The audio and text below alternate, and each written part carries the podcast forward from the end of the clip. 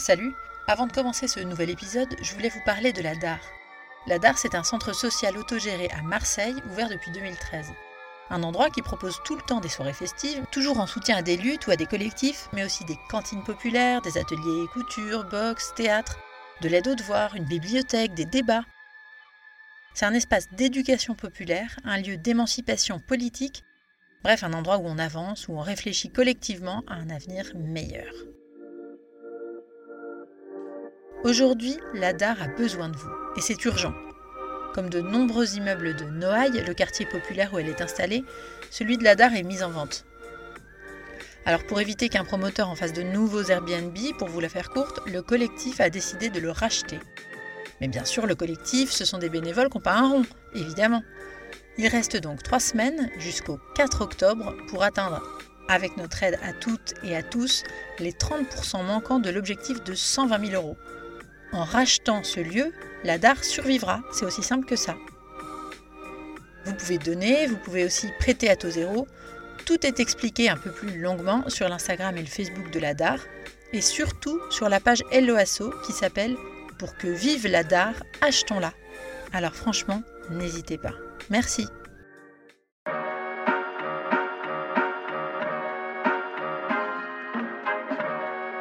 Le féminisme expliqué à mon beauf.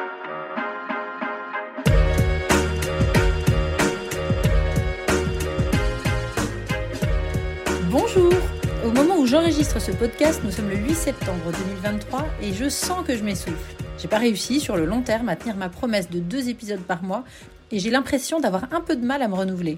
Bon, je sais que c'est pas bien grave, on fait ce qu'on peut, et comme en même temps j'essaie d'écrire un roman, mais aussi de travailler de façon rémunérée et de consacrer du temps à ma famille et mes amis, il m'arrive d'être un peu dépassée par mes envies. Alors, pour donner un nouveau souffle à ce podcast, que vous êtes de plus en plus nombreux et nombreuses à suivre, merci, j'ai décidé de varier un peu les plaisirs en changeant les règles, parce que ma mère dit toujours, l'habitude est une vieillesse prématurée. Alors aujourd'hui, et souvent, je l'espère, j'ai invité une femme que j'adore à nous expliquer ce qu'elle fait dans la vie. Dans la vie privée, je la connais un peu, je sais qu'elle adore danser, qu'elle rit beaucoup et qu'elle accueille dès qu'elle peut ses parents, ses amis, ses enfants, les amis de ses enfants, les enfants de ses amis, leurs parents, leurs amis, avec une ouverture d'esprit et un plaisir de l'échange comme on en voit plus souvent dans les livres que dans la vraie vie. Mais cette intro est déjà beaucoup trop longue, alors Anne Barr, bonjour et bienvenue dans cette nouvelle saison du féminisme expliqué à mon beauf. Dis-moi Anne, bon on se connaît un peu personnellement, mais professionnellement, je voudrais en savoir plus. Je sais que tu travailles chez WECF, c'est quoi exactement? WECF, c'est une ONG écoféministe, ça veut dire Women Engage for a Common Future. Euh, une ONG qui existe depuis une trentaine d'années et auprès de laquelle je suis engagée depuis 20 ans. Quand même, pas mal. Et donc, qu'est-ce que fait l'organisation et euh, qu'est-ce que tu fais toi dans cette organisation? Alors, cette ONG, euh, basée en France, Hollande, en Allemagne et rayonnant dans le monde entier, mène à la fois des projets de terrain écoféministes et mène un travail de plaidoyer à l'échelle internationale plaidoyer auprès des conventions de l'ONU notamment, la Convention sur le changement climatique euh, ou les processus euh, sur l'eau et l'assainissement, également sur la gestion des produits chimiques, toute la santé environnementale, c'est un de nos sujets de, de travail. Et donc, tout ce travail-là nous amène à être en lien avec plus de 250 partenaires à travers le monde. D'accord, ah oui, c'est quand même très très vaste en fait, parce que euh, action concrète et plaidoyer auprès des, des, grandes instances. Euh, action concrète, ça veut dire quoi? Par exemple, un petit exemple d'action qui peut être faite. Action concrète, euh, eh ce sont des actions de, terrain. Alors, si on parle en France, par exemple, de notre travail sur la santé environnementale, nous formons des sages-femmes, des professionnels de la périnatalité à la compréhension des enjeux de santé liés à l'exposition à des polluants environnementaux et euh, à la transmission euh, de ces connaissances auprès du grand public, notamment les femmes enceintes, à travers des ateliers ludiques et différentes formes de sensibilisation. Et WCF réalise tout le programme de formation de, ces professionnels en fonction de leurs demandes. Nous avons aussi tout un tas de publications sur ce sujet-là. Euh, dans le cadre d'un programme qui s'appelle le programme Nesting, qui veut dire faire son nid, donc qui est un programme de sensibilisation autour de la périnatalité, de la grossesse, de la jeune enfance. Vous êtes nombreux à travailler là-dedans? Oui, euh, dans les différents bureaux de WECF, il y a une cinquantaine de salariés, euh, la plupart euh, à mi-temps. Mais nous avons ensuite un grand réseau et si je dois donner d'autres exemples de programmes, nous travaillons beaucoup sur la transition énergétique, notamment pour créer et promouvoir des nouveaux d'autres modèles de développement à travers les coopératives d'énergie par exemple la fabrication de solutions énergétiques euh, locales, comme par exemple euh, des chauffe-eau solaires euh, en Géorgie, des séchoirs solaires et des cuiseurs solaires au Maroc, mais également tout ce qui est petites unités photovoltaïques qui peuvent être développées à travers la mise en œuvre donc de d'entreprises sociales, de coopératives en général. Euh, ça, nous avons travaillé là-dessus euh, en Éthiopie, en Ouganda, euh, également au Togo. donc notre action est vraiment très vaste. Ça peut être partout dans le monde? Ça peut être partout dans le monde, évidemment, en fonction des partenaires qui nous sollicitent et avec lesquels nous arrivons à obtenir des financements. Oui. Euh, tu as parlé plusieurs fois d'écoféminisme. C'est un sujet qui est, qui est très. Euh, dont on entend de plus en plus parler et qu'on comprend, qu'on comprend de mieux en mieux, même dans le grand public, pas seulement dans les réseaux euh, féministes. Comment tu le définirais, toi, l'écoféminisme? Alors pour moi, l'écoféminisme, c'est, je dirais, l'articulation entre deux grands mouvements, l'écologie et le féminisme, mais c'est aussi la reconnaissance d'une interdépendance euh, entre euh, deux formes de domination ou plusieurs formes de domination en fait, euh, domination de la femme, le, modèle patriarcal, et la domination de la nature. mais qui reconnaît bien sûr aussi la domination des classes sociales, la domination raciale, la domination entre les pays du Nord et ceux du Sud, disons plus exactement des pays du Nord sur les pays du Sud. Oui, parce que dans, vos, justement, dans vos actions euh, de terrain assez concrètes, j'imagine que ça va être bah, pas mal. Tu parlais de la France, mais euh, il doit y avoir pas mal d'actions dans les pays du Sud, justement, dans les pays émergents. Tout à fait, oui, oui. Nous travaillons euh, la plupart du temps dans les pays émergents, quoique nous reconnaissons qu'il y a vraiment un besoin également de penser, de développer, de promouvoir l'écoféminisme en Europe ou dans les pays occidentaux. D'accord. Et est-ce que, moi je me posais la question un petit peu en regardant les, publications, en essayant de, comprendre, mais tu l'expliques beaucoup mieux, ce que fait euh, votre organisation. Est-ce que selon toi, un développement économique, ça veut forcément dire développement capitaliste ou pas? Et, euh, et, comment, comment on peut articuler ça? Est-ce qu'on peut être, en fait, est-ce qu'on peut être féministe et capitaliste? C'est un peu ça le fond de ma question, d'après toi. Alors, si on est une vraie écoféministe, euh, on est anticapitaliste, on peut le dire. C'est-à-dire qu'en fait, euh, euh, les buts, les objectifs du de l'écoféminisme, déjà, c'est de remettre en cause le système actuel. C'est une remise en cause générale de toute économie qui est basée sur un système d'oppression. Or, le capitalisme est forcément un système d'oppression, d'exploitation. Notamment les écoféministes disent que c'est, il repose sur l'exploitation du travail des femmes. Euh, à partir de là, euh, l'écoféminisme souhaite également déconstruire euh, ce qu'on appelle l'androcentrisme, c'est-à-dire la perception du monde général uniquement selon le prisme masculin. et également, l'écoféminisme souhaite ne pas sacrifier tous les enjeux sociaux liés à l'exploitation donc des classes sociales et d'autres races. donc l'écoféminisme est antiraciste. Et par contre, un autre objectif très fort de l'écoféminisme, c'est de développer des modèles alternatifs et de, proposer ces modèles alternatifs. Donc notamment ce que fait WCF, le modèle participatif, l'économie circulaire, le modèle coopératif, l'entreprise coopérative. Euh, ce sont quelques exemples.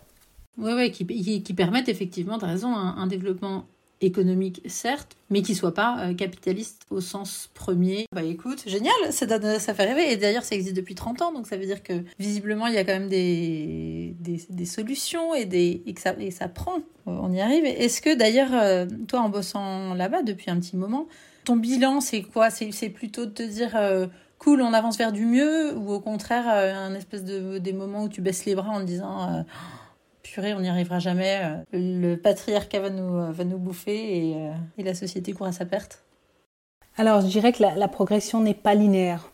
On voit qu'il y a des moments de progression importante, puisque nous, nous suivons quand même beaucoup les politiques à l'échelle de l'Europe, même à l'échelle nationale. WECF en France, par exemple, suit des, des processus politiques, et à l'échelle internationale, au niveau de l'ONU. Et là, on voit parfois des grandes progressions. Si je pense euh, notamment euh, au programme de travail de, Pékin euh, sur le genre, qui avait des actions très concrètes, mais on voit aussi malheureusement des retours en arrière extrêmement graves et extrêmement forts. ne serait-ce que par exemple voir l'interdiction de l'avortement adoptée aux États-Unis à l'échelle nationale, ou alors ce qui se passe aujourd'hui en Iran, en Afghanistan, avec euh, une véritable, euh, un véritable sacrifice pour, pour les droits des femmes et pour les femmes physiquement également. J'ai envie de pleurer. Ça doit être aussi au quotidien hyper stimulant de, de, bosser tout le temps avec des gens qui vont dans le même sens, qui ont la même vision de l'avenir en fait. Oui, alors moi ce qui me motive particulièrement, c'est que donc depuis plusieurs années, je coordonne un programme qui s'appelle Solutions genre et climat et dont l'objectif est justement de visibiliser euh, des initiatives qui réunissent euh, les enjeux de genre et de climat euh, dans le monde entier. Et ça me donne toujours l'opportunité de voir qu'il existe dans tous les pays des initiatives vraiment extraordinaires, très courageuses, qui fonctionnent. et en plus, dans notre programme, notre objectif, c'est de mettre ces solutions-là à l'échelle donc déjà, elles sont valorisées euh, pendant les, COP climat, euh, les conférences climatiques, euh, avec des remises de prix qui sont faites par des personnalités à l'échelle d'un ministère, donc des ministres de l'Environnement par exemple. Et ensuite, à travers le soutien des mécanismes de la Convention climatique, d'aider ces personnes à mettre à l'échelle leurs solutions. Et ça, c'est extrêmement motivant d'abord de créer cette solidarité, d'y contribuer en tout cas d'un pays à l'autre, d'un continent à l'autre, entre des personnes de la société civile, euh, du terrain, euh, et ensuite d'arriver à des résultats, accès à des financements, euh, élargissement d'un programme, extension d'un programme, nouvelles synergies, etc. Bravo. Et quand, tu me racontes tout ça, je me dis que c'est c'est assez fort d'arriver à, des, vrais résultats parce qu'il y a quand même dans ces demandes de financement dans ces relations partenaires, etc., c'est une des grosses machines et donc il peut y avoir quelquefois, euh, pour y avoir travaillé euh, dans, ce genre de, domaine-là, une espèce d'inertie euh, qui, parfois plombe un peu et peut empêcher d'avancer. Donc bravo pour tout ça. Est-ce que tu te vois comme une militante? Oui, complètement. Je me vois comme une militante, euh, à la fois, je dirais, sur le terrain, euh, dans l'action, euh, mais également dans certains processus politiques, en tout cas de gouvernance internationale. je suis volontiers dans la rue quand il s'agit de manifester pour le climat ou pour les droits des femmes. Donc effectivement, je me sens une activiste. Je suis contente de pouvoir également euh, soutenir certains de nos partenaires pour participer euh, directement à ces conférences et, donner de leur voix, euh, parce que finalement c'est la, voix du terrain, des, personnes les plus concernées qui est importante. Et, des personnes, oui, qui ont en général le moins de voix. Est-ce que est-ce que c'est facile au niveau personnel de d'assumer ça? Je te pose la question parce que de mon côté, je trouve que quelquefois c'est très très compliqué. Euh, selon les univers dans lesquels on évolue. Voilà, tout le monde n'adhère pas forcément à notre engagement féministe ou écolo.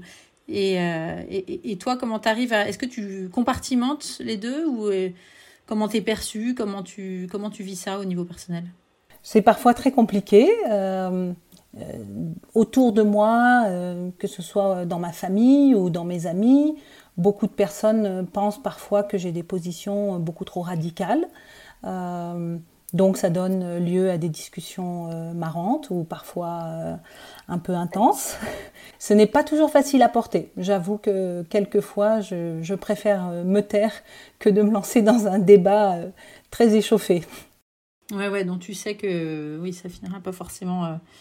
Tu n'arriveras pas forcément à mettre les gens d'accord, mais c'est vrai que c'est une question qui revient régulièrement aussi, dans les, dans, notamment dans les milieux féministes, cette comment je fais avec des gens, des gens que j'aime euh, autour de moi et, voilà, euh, qui vont pas être forcément d'accord ou pas partager ces, ces, points de vue qui nous semblent euh, essentiels. Ouais, c'est pas toujours simple. Et, comme toi, il m'arrive de discuter, mais il m'arrive de me taire souvent aussi.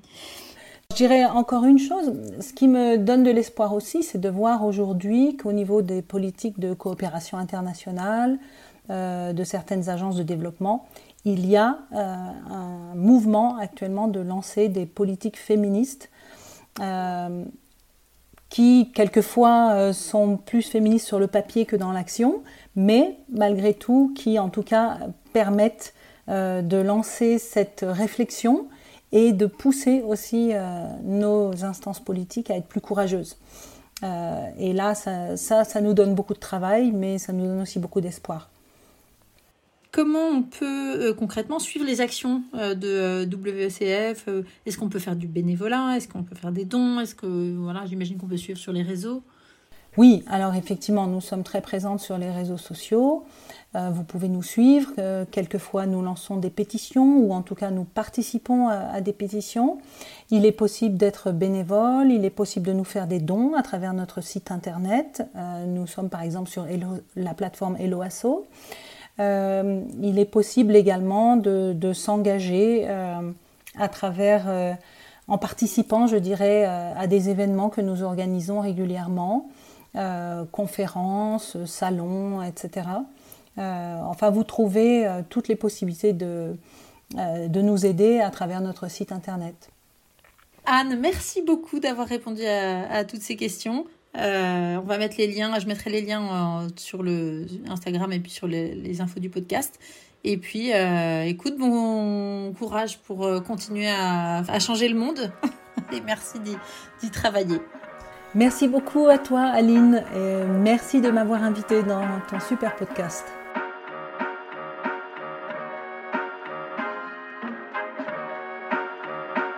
C'était le féminisme expliqué à mon beauf un podcast d'Aline baudré